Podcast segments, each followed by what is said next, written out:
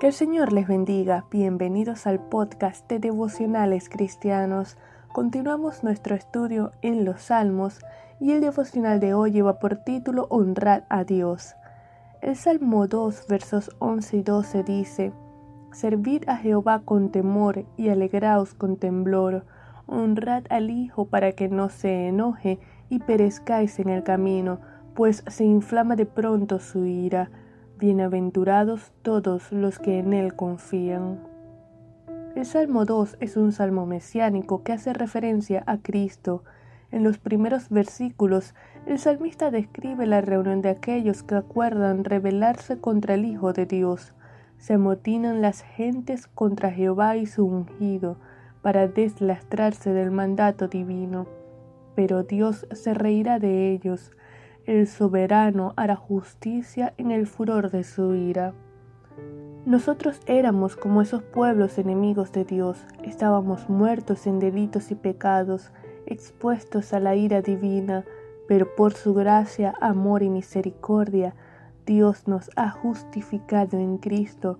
Por la fe somos bienaventurados al confiar en Él, tenemos comunión con el Señor, y en respuesta el salmista nos exhorta a honrar a Dios.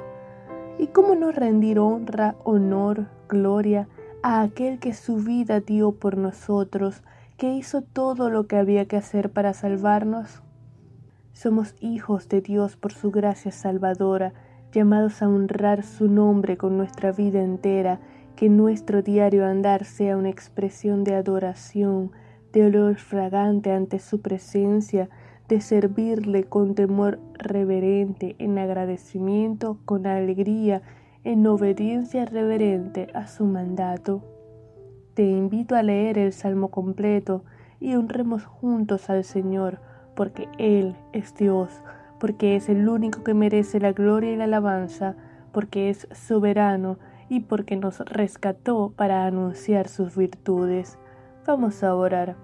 Señor, te damos gracias te alabamos, te bendecimos, honramos tu nombre, te damos gloria, honor, pleitesía, porque solo tú lo mereces, porque solo tú eres Dios.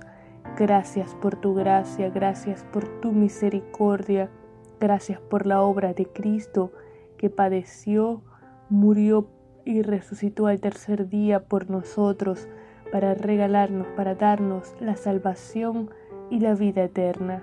Gracias, Padre. En el nombre de Jesús, amén.